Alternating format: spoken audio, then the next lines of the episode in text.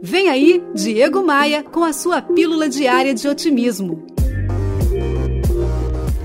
Dizer que é uma pessoa religiosa não é garantia de nada, não te credencia a nada.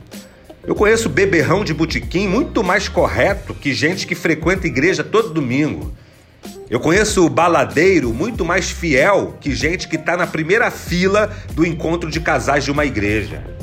Dizer que pratica uma religião como uma credencial para te aceitarem diz pouco ou quase nada sobre você.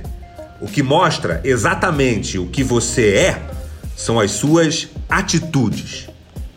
Pegou a visão? Vem comigo. Bora voar. Bora voar?